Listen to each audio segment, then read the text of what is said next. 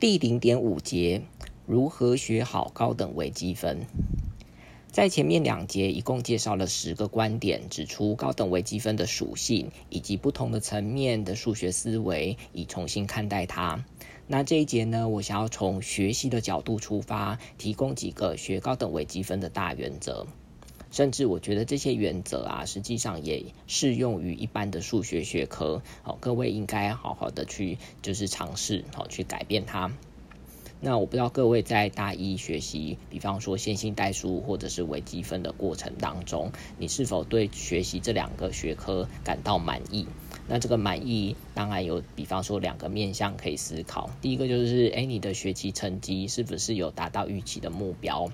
而第二个就是说，在这个学科的实质内容，诶，经过你一年的学习之后，你是不是真的有把这个线性代数跟微积分的这个本质哈，它的精神有学到位哈？这是两个面向哈，你自己去评估一下。当你觉得你对这两个哈这样子的学习并不满意的时候，实际上你应该要去调整的就是你的学习方法。好，其实你在每一个阶段当中去想想看，你有什么方法可以去调整，然后把下一个学科把它学得更好。那应该尽可能的去尝试，或者是做一些改变，把好的把它保留下来，我把一些不好的习惯啊，然后就应该要把它剔除掉。在这边我就想要提供六个面向哦，跟大家供大家思考的。那在这个录音档中，我会讲其中两个。然后我会分成哈三三次录音档哈，一次讲两个哈，那大家去好好的思考。第一个，我觉得好，你要怎么样学好高等微积分呢？在学习的层面来讲，就是最重要的就是事前准备，好，绝对有助于学习。那前面已经跟各位说明哈，大学课程的困难之所在，好，我认为大学的这个所有数学学科。的这个内容都不困难，因为你可以把每一个事情哈，每一个理论啊，每一个事情都可以弄得一清二楚哈，都不会有任何模糊的空间。可是很多人都觉得哦，大学的数学好难啊，这个难点其实只是在于准备的时间不足哦，因为它不是。你第一次听，然后你就学会了，而是需要反复的思考哦。你可能会遇到很多关卡，可是你需要很长时间的时间哦去消化、吸收啊，然后澄清，然后才把它把每件事情弄得非常一清二楚，然后觉得学有学到东西，然后觉得心情很舒坦。那在这个时间哈的这个不够的情况之下哈，你很有很有可能没办法把所有事情都弄得成都弄得一清二楚的情况之下，所以你学起来当然就会毛毛的，然后会觉得就学得痛苦。所以当然一个解决的方式，当然就是把学习的时间拉长啊，对不对？好，学习时间拉长一定是一个把数学学好的一个方法。也因此，我才会一直鼓励大家，其实就应该及早准备，哈，在寒假、暑假，哦这些空闲时间就应该准备课程。而我看到的一件事情，就是我觉得很奇怪，就是说，呃，因为学问无止境啊，而且我觉得这个学习的时间轴啊，不应该切的一刀两断。好，其实我看到蛮多同学都是这样子的准备方式，就是学期间疯狂念书不玩乐。可是寒暑假就是疯狂玩乐不念书，我觉得这件事情很奇怪哦。这个我觉得学习跟玩乐哦，应该就是同时学习又同时玩乐哦，就是应该在融入生活啦。你每天都有学到东西，然后每天也都有玩乐哦，这样子的搭配，你每天才会过得很充实哦。不仅这个有玩乐到啊，心理啊，那心灵的部分哈，有学到一些知识哈，知识的长进，其实也会让自己一个人哈的那个。提升哈，提升自己的这个程程度啊。好，那另外一方面呢，哦，就是如果你只是把一个科目啊，它的学习目标放在，比方说学习成绩哈是否及格，或者是你要冲到很高很高分哈，其实我觉得这件事情也是某种程度也是非常短视的一件事情哈，也并非求学的真谛。其实你应该多想想的，就是数学的各种美妙跟学问的强大哦，去好好的体会。哎，每学到一个观念之下哦，它带来多厉害的哦，带给你多大的冲击，然后去，然后去审思考哦，这个背后的这个东西。所以呢，你就试着好把学习的目标设定在这个好好的体会该学科的精髓。那这样一来，哈，这个学习啊，成绩高低啊，学分取得啊，哦，有些人就很担心这种东西嘛。可是我觉得，当你的学习目标设定在这个更高层次的，哈，这个有关哈体会学科的精髓情况之下，那些成绩的高低啊，学分的取得，其实只不过是一个学制之下的一个阶段性的评量指标。当你心中一直保持着这个深入了解学问的梦想时，这些制度的面的问题啊，其实我不觉得这会有产生什么阻碍。好，所以我觉得一个是心境上的转变，哈，其实自然而然你就可以把它学好了。那此外，哈，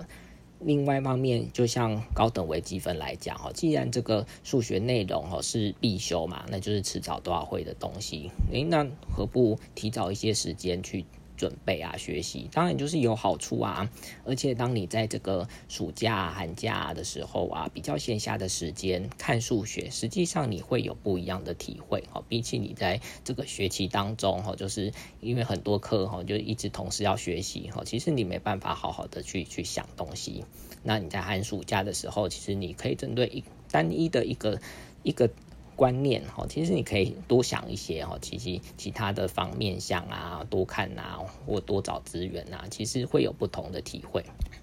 甚至啊，其实你可以在寒暑假的时候哈，多跟我聊数学，其实我会有更多的时间跟你分享各种经验。好，但当你到学期间的时候，你也忙，我也忙哦，其实我我可能就比较无法哈提供这种其他面向哈的这个经验告诉你。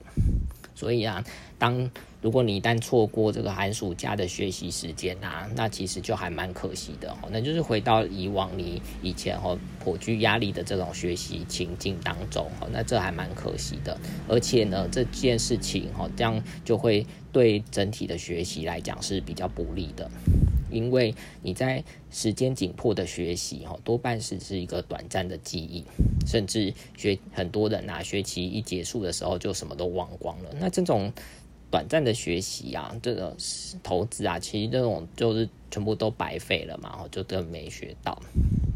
就很可惜哈。所以其实我不知道各位在听完我这个录音档的时候啊，其实你就应该赶快赶快去看第一章，对？高等微积分第一章讲义，第二章讲义，哈，就是去试着去翻一翻，哈，你当然有可能很多地方都不太不太懂啊，可是你至少先过滤一次嘛，第一层第一层次的看一下，至少你有一个大方向，哦，其实你方向清楚了，哈，再去好好的去看细节，哦，其实学习，哈，就是应该要无止境的，哦，不应该就像我刚刚讲的，哎，你可能暑假玩太嗨，就整天都在玩。应该要要搭配哦，每天都有娱乐哦，然后每天也有心境的成长。诶，那在学习当中也是一样哦，不应该就是全部都只是念书哦，不是说因为接下来要考试了，所以你就放弃掉各种各样的休闲哈，而是应该还是平均哈，均衡一下的学习。我觉得这个才是一个最健康的这个学习。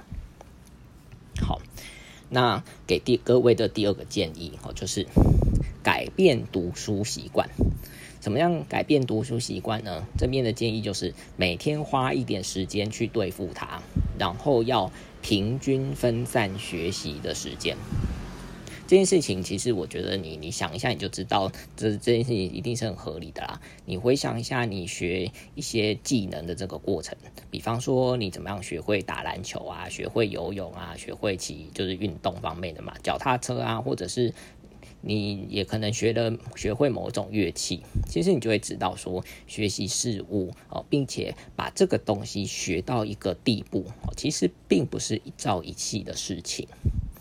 所以说，某个数学观念哈，第一次看不懂其实很正常，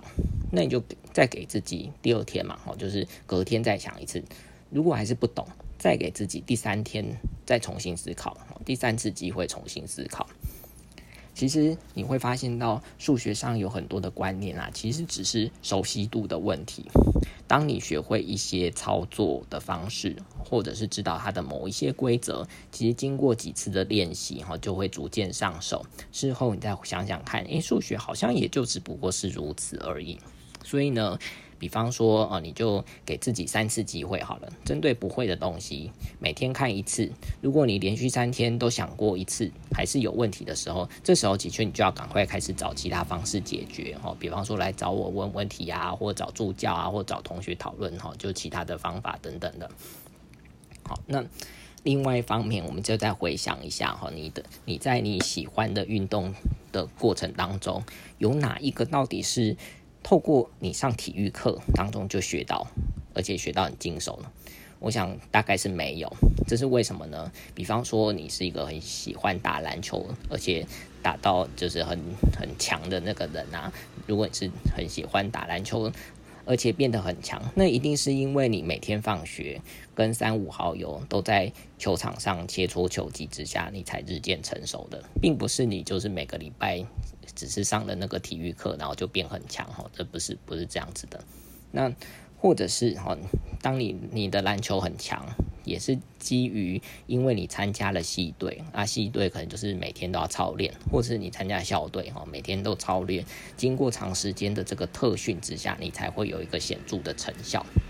换言之啊，你的频率的提升，哈，绝对远比时间的长短来的重要。所以我打个比方，就是说。有同学说，我每个星期啊都花七个小时都在读高等微积分。可是我再继续问他说：“哎，那你你是怎么样？怎么叫做读七个小时的高等微积分呢？一个礼拜？”结果他说：“哎，我是就每个礼拜天从早上十点好疯狂念，念到下午五点，然后其他时间呢啊就都不管，好都不管。这样的学习成效其实是非常非常低的。你不妨改变你的这个学习。”的这个策略，好，其实你应该要是好每天，比方说每天晚上七点练到八点，好，就是给自己一个高等微积分的时段。那你每天练，诶，其实每天练一天练一小时，其实总 total 好一个礼拜也是七个小时啊。这个的学习效果会比刚才的那个好只有礼只你只花礼拜天，然后长时间的学习哦来得好很多。所以哦，就是。